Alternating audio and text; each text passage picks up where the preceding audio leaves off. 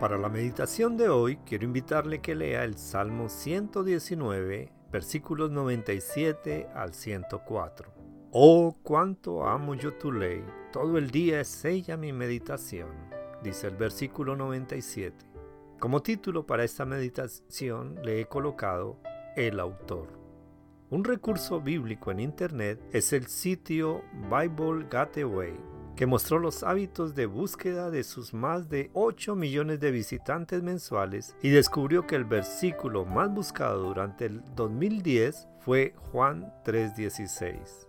Creo que no sorprende a nadie que sea el más buscado, pues son palabras del autor de la vida. Nos dice que Dios nos amó tanto que mandó a su Hijo para rescatarnos de nuestro pecado y darnos vida eterna. Otro versículo más buscado en la Biblia son las palabras del Señor Jesús cuando les encargaba a sus seguidores que difundieran esa buena noticia. Por tanto, id y hacer discípulos a todas las naciones. Mateo 28, 19. También entre los versículos más leídos están las palabras del autor en Jeremías 29:11 y Romanos 8:28, que hablan de los planes y los propósitos bondadosos de Dios para su pueblo.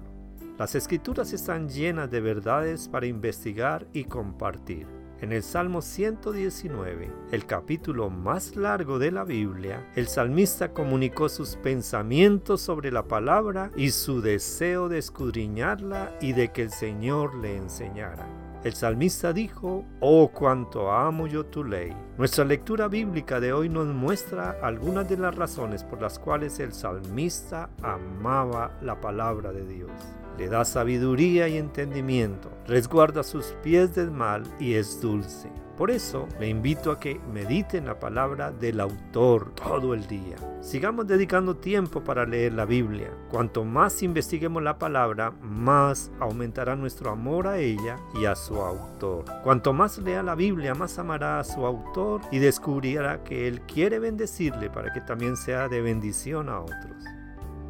Les habló su amigo y hermano en Cristo, el pastor Juan López. Bendiciones a todos.